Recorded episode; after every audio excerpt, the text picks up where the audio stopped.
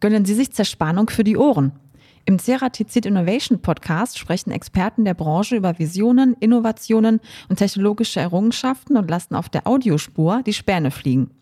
Hören Sie den Ceratizid Innovation Podcast und lernen Sie die Metallbearbeitung aus einer faszinierend neuen Perspektive kennen. Inklusive spannendem Blick hinter die Kulissen eines führenden Herstellers von Zerspannungswerkzeugen. Prädikat besonders hörenswert.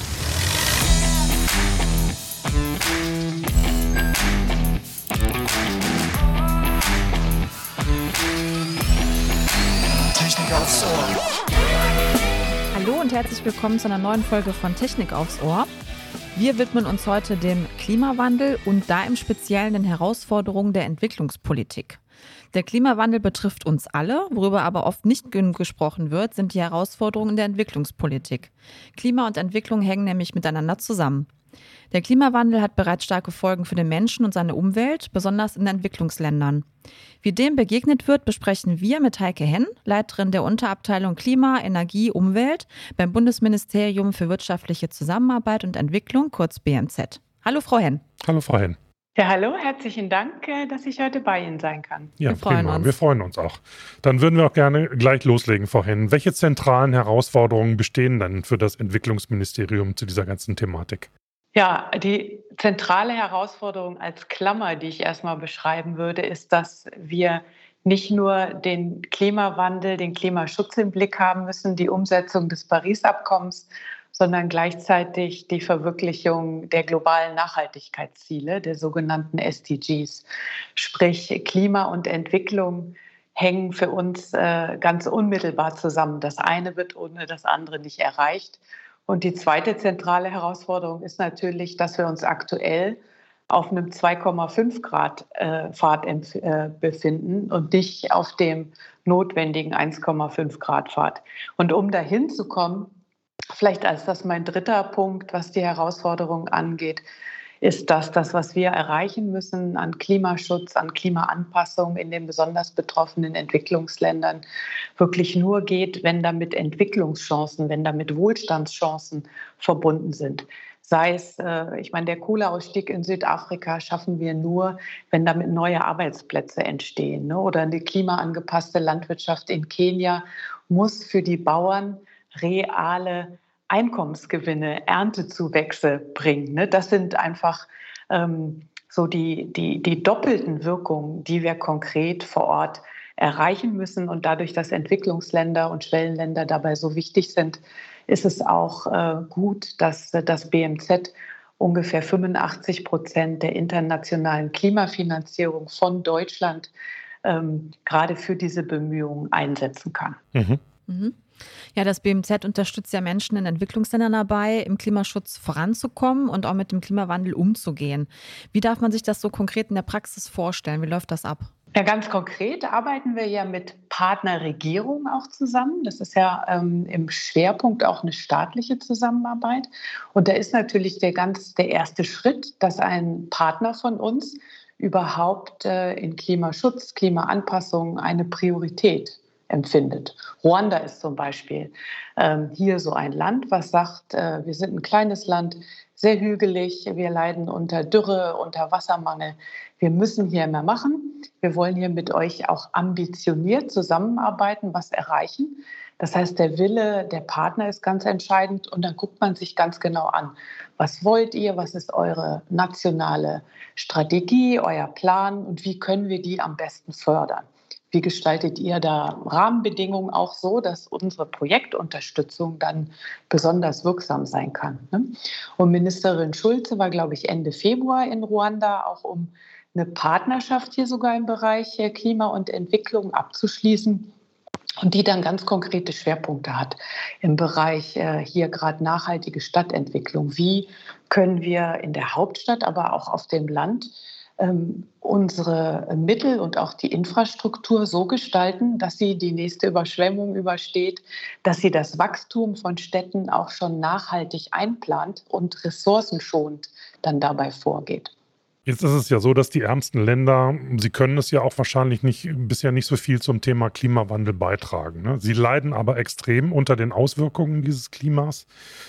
Jetzt stellt man sich natürlich die Frage, wie kann man das ändern? Da geht es natürlich dabei, technischen Support zu leisten. Das hatten Sie ja gerade auch schon mal beschrieben. Aber man muss ja wahrscheinlich auch auf der mentalen, emotionalen Ebene äh, mit den Menschen arbeiten. Wie, wie können wir denn sicherstellen, dass sich solche armen Länder klimafreundlich entwickeln in Zukunft? Was können wir darüber hinaus noch so alles tun? Ja, das ist natürlich eine ganz zentrale Frage und ich bin Ihnen auch dankbar, dass Sie das so mehrdimensional auch direkt schon aufgemacht haben, das Thema. Ne? Ich glaube, ähm, das hat verschiedene Dimensionen, aber eine zentrale ist schon auch in dem Empfinden vieler Regierungen und Menschen auch die Klimagerechtigkeit. Ja, ähm, die besteht einerseits auf der Ebene von Finanzierung und Unterstützungsleistung, aber auch der einfach Anerkennung ähm, der Situation und der Anerkennung, dass Länder wie Burkina Faso nicht nur historisch, äh, sondern auch ganz aktuell einfach 0,0001 oder so zu den Emissionen beitragen. Ne? Das heißt, ähm, wir müssen gerade für die ärmsten Länder ein glaubhafte Angebote und Unterstützung gerade für Klimaanpassung äh, und Resilienzmaßnahmen leisten. Wir sehen, glaube ich, aktuell in Südafrika wiederkehrende Überschwemmungen allein in den letzten vier Wochen am Horn von Afrika, diese Dürren. Ähm, Somalia, glaube ich, hat jetzt das dritte oder vierte Jahr eine Dürre in Folge. Und ähm, darauf müssen wir äh, und leistet das BMZ auch wirklich substanzielle äh, Unterstützungsangebote und ich glaube, nach vorne gedacht, äh, so ein bisschen den Punkt, äh, den Sie vorhin in der Frage auch schon angetickt haben. Wir müssen idealerweise auch Unterstützung leisten, dass manche Dinge direkt übersprungen werden können, das sogenannte Leapfrogging. Äh, warum nicht einfach Fossile überspringen und angesichts des Preisverfalls für Erneuerbare und des Technologie auch ähm, Fortschritts bei Speicherung oder digitaler Systeme einfach direkt zu 100 Prozent erneuerbarer zu springen oder auch direkt so bauen, ähm, dass das für die nächste Überschwemmung, den nächsten Sturm auch schon ressourcenschonend einfach gestaltet wird. Ne? Das sind, glaube ich, Dinge, wo wir eng im Dialog sind als BMZ und versuchen einfach äh, auch Vertrauen zu schaffen, dadurch, dass wir verlässliche Partner sind und hier nachhaltige Programme aufsetzen. Ja, der Klimaschutz in den Schwellen- und Entwicklungsländern ist wirklich ja zentral auch für die Umsetzung des Pariser Abkommens, denn diese verursachen mittlerweile rund zwei Drittel der globalen Emissionen. Ja, da hätten wir gerne einfach mal Ihre Einschätzung zu. Wird die Umsetzung denn auch gelingen? Ja, das wird ganz entscheidend sein. Ähm, zwei Drittel haben Sie jetzt genannt. Ähm, mhm. Ich meine, in den nächsten 10, 15 Jahren werden es schon drei Viertel sein ja. der Emissionen. Mhm. Ähm, und von daher äh, die großen Länder, die auch noch Kohleländer sind, wie Indonesien, Indien, aber natürlich China. Mhm. Südafrika hatte ich schon genannt. Da wird sich ganz zentral auch der Weg nach vorne entscheiden. Also ich glaube, die Diskussion ist da, die ist auch in den Ländern da. Ähm, da kommt ja noch hinzu, dass gerade in den äh, Ländern, die stark wie Indonesien, Indien, China auch noch äh, kohlebasierte Energieversorgung haben, ja noch zusätzliche Effekte wie die Gesundheitsfolgen von der Luftverschmutzung einfach noch mal viel sichtbarer und jeden Tag auch für die Menschen spürbar sind. Das hat schon in den Ländern und insbesondere in, de, in den Städten die Diskussion stark befeuert. Und uns sagen die Partner dort ganz klar, wir wollen was ändern, ähm, wir brauchen euch dabei. Ähm, und wenn ihr uns ambitionierte Angebote macht, was wir aktuell versuchen, auch im G7-Kontext als deutsche Präsidentschaft mit ähm, Partnerschaftsangeboten ähm, der G7 für eine gerechte äh, Energiewende, dann sind wir auch bereit, unsere Ambitionen äh, zu steigern. Ja, ähm, wir wollen aber für unsere Gesellschaften ähm, einfach auch wirklich so einen, ähm, einen Wohlstandsgewinn damit haben, ne? weil ähm, auch in der Lausitz, äh, die Diskussion, die wir in der Lausitz haben zur Energiewende, die sind ja nicht per se andere, nur weil sie in Indonesien oder äh, Indien stattfinden. Vorhin, jetzt haben wir ein paar Beispiele gehört, wo es nicht so einfach ist, wo es nicht so gut läuft, auch eben halt aus klimatischen Bedingungen. Haben Sie denn auch Beispiele für uns, in welchen Partnerländern das schon gut läuft? Welche Chancen haben sich denn da ergeben oder wo gibt es noch Handlungsbedarf? Äh, wo kann man noch mehr unterstützen? Aber positive Beispiele gibt es doch bestimmt auch. Ja, es gibt viele positive Beispiele und vielen Dank, dass ich auch eine Chance habe, die zu nennen. Ne? Und das, äh, ich hatte vorhin schon mal über Ruanda gesprochen. Kern ist ja wirklich immer das Land, was den politischen Willen hat, auch ähm, mit einer Reformpolitik etwas zu ändern. Ne? Südafrika wäre so ein Beispiel. Südafrika, ähm, was ja wirklich viele Herausforderungen hat, hat letztes Jahr im September eine nationale Klimastrategie vorgestellt, so ähnlich wie das europäische Fit for 55, was wir ja auch lang diskutiert haben, was wirklich erstmals ambitioniert ist und an der an der höchsten Zielsetzung auch wirklich 1,5 Grad kompatibel. Ne, und das haben direkt eine Reihe von Gebern, Deutschland ist dabei, BMZ äh, federführend auch da drin, genutzt, um zu sagen, hör mal, wunderbar, ihr habt hier Ambitionen und wir unterstützen das. Und das war was viele sagen bei der Klimakonferenz in Glasgow, so das herausragende Ereignis, dass es da gelungen ist, so eine Partnerschaft für die Energiewende mit Südafrika aufzusetzen. Und wir sind jetzt an der Umsetzung. Es kommt natürlich auf die Umsetzung und nicht die politischen Erklärungen an. Ähm, aber das ist zum Beispiel ein ganz, ganz äh, tolles Beispiel.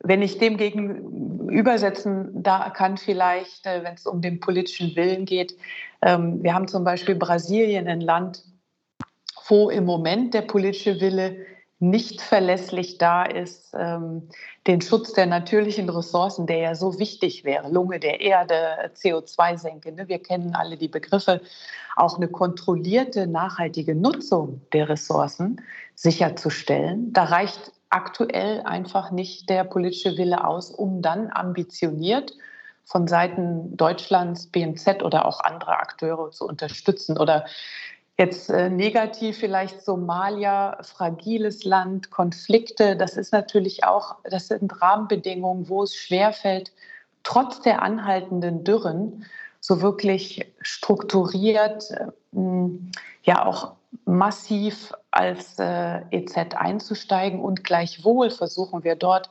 mit zivilen Akteuren ähm, trotzdem äh, einen Beitrag zu Somalias äh, Entwicklung äh, an der Stelle zu leisten.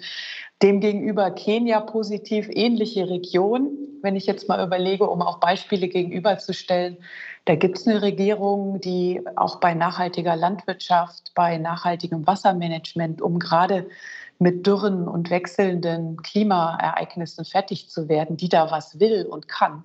Und da haben wir da ganz klar auch als Deutschland in Schwerpunkt gesetzt äh, und haben ein großes äh, Landwirtschaftsprogramm, was gerade die Anpassung an den Klimawandel fördert. Bist du VDI-Mitglied und hast dir schon einen Zugang für die VDI Nachrichten Plus gesichert? Auf vdi-nachrichten.com findest du täglich aktuelle Plus-Nachrichten und ausführliche Artikel mit detaillierten Hintergrundinformationen, multimedialen Inhalten sowie spektakulären Bildstrecken. Stopp, du bist noch kein VDI-Mitglied? Dann haben wir hier etwas für dich. Für unsere Hörerinnen und Hörer bieten wir eine dreimonatige kostenlose Probemitgliedschaft an. Den Link dazu und weitere Informationen zu den VDI Nachrichten Plus findest du wie immer in den Shownotes zur Folge. Ja, wie können sich denn IngenieurInnen zum Beispiel beteiligen? Wo können die ja da irgendwie ansetzen? Geht das viel über das Ehrenamt oder bei technischen Zusammenarbeiten vor Ort? Was gibt es da so für Möglichkeiten auch für Ingenieure und Ingenieurinnen?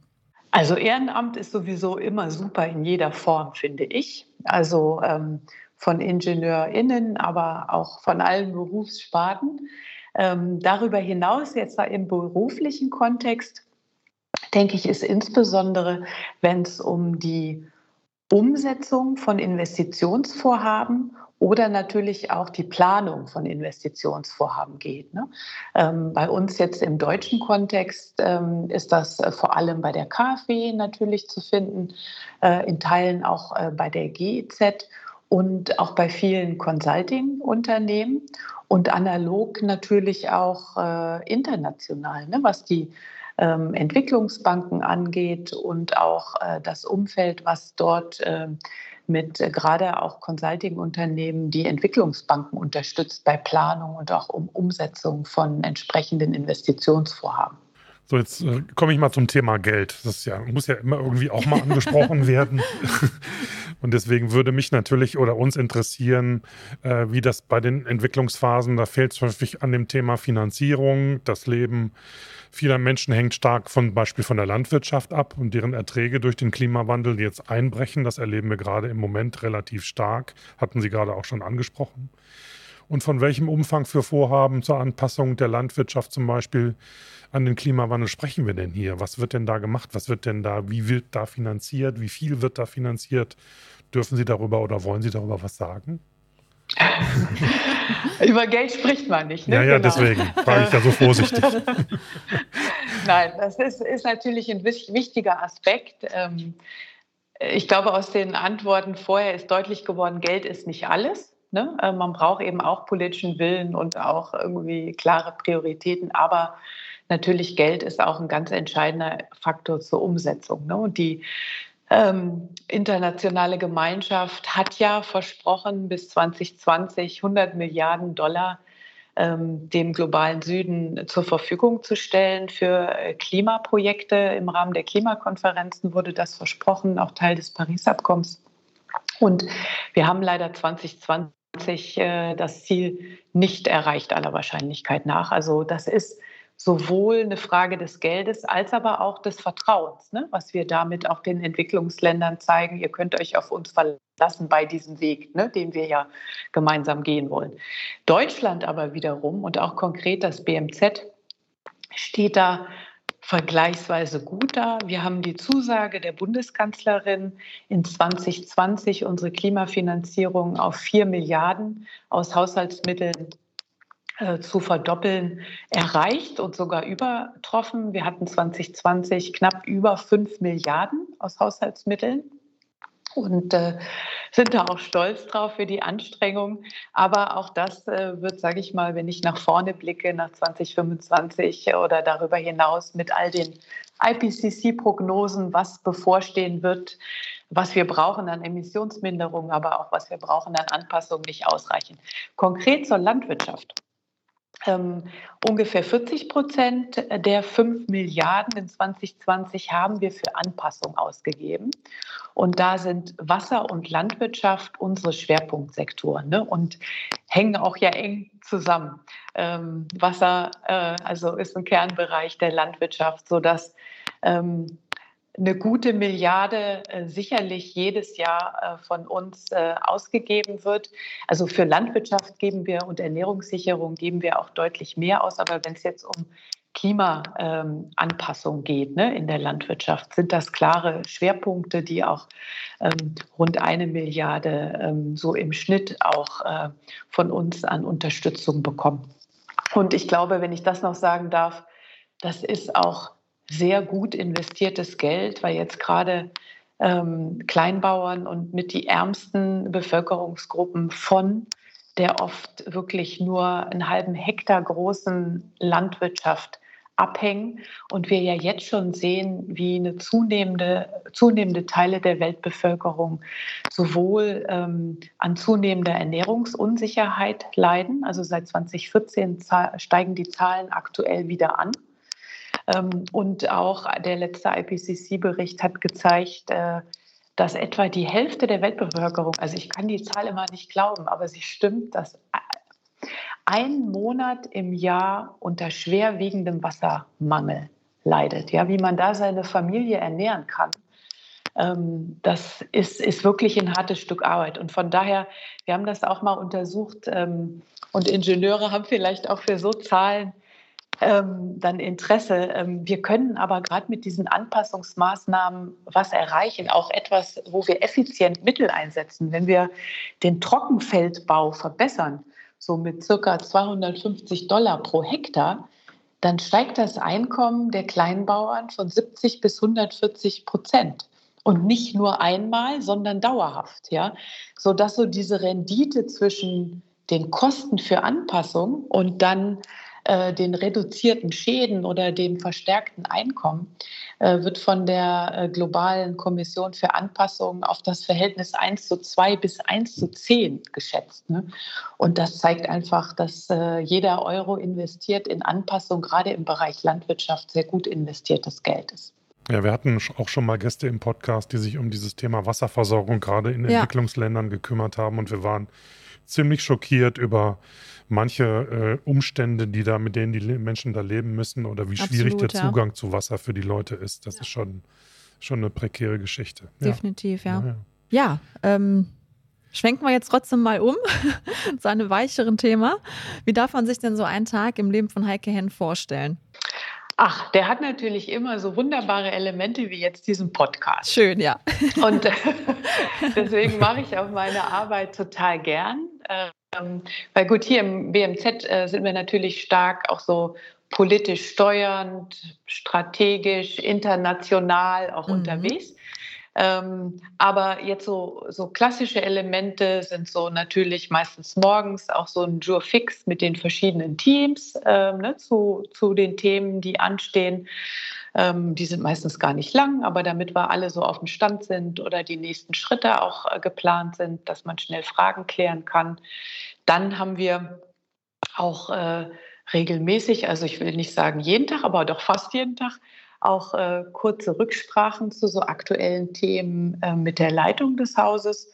Zum Beispiel ganz konkret auch heute ähm, so die Finanzierung der Biodiversität, ja auch ein ganz zentraler Teil der Klimafinanzierung, ähm, hat was mit, mit Anpassung, Landwirtschaft, Waldschutz etc. zu tun. Und wir ähm, laufen hoffentlich noch dieses Jahr auf die ähm, entscheidende ähm, Konferenz in dem Bereich, die COP15 zu, wenn sie denn irgendwann stattfindet. Ähm, wie können wir da äh, den Beitrag des BMZ gestalten? Ja, wir tragen 80 Prozent der Finanzierung bei. Was sind unsere Highlights für diese Konferenz? Was können wir vorbereiten? Ne? Das sind so strategische Rücksprachen dazu.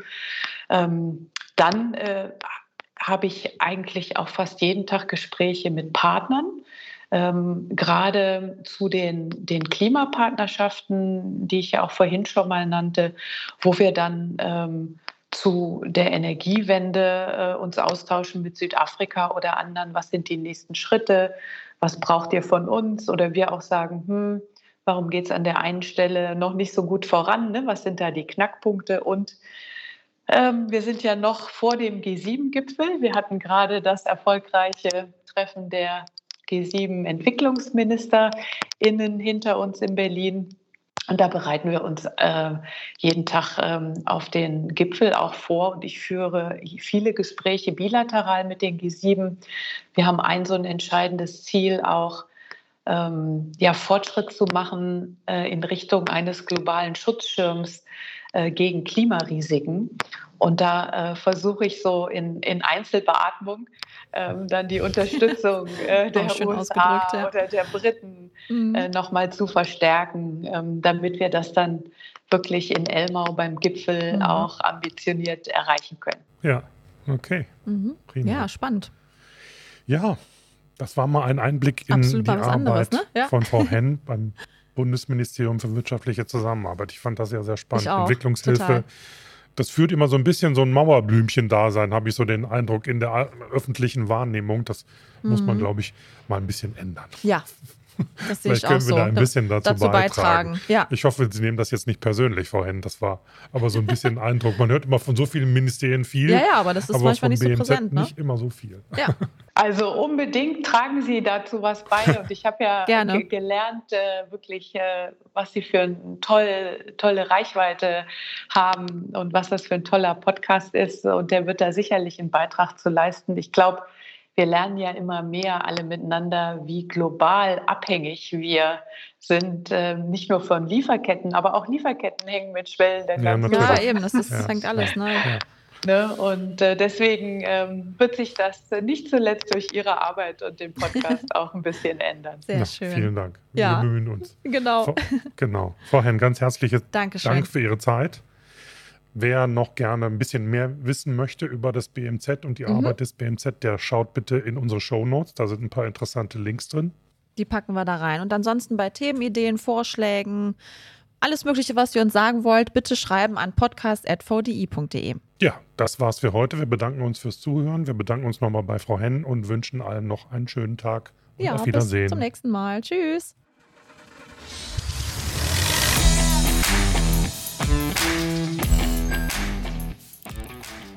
Gönnen Sie sich Zerspannung für die Ohren.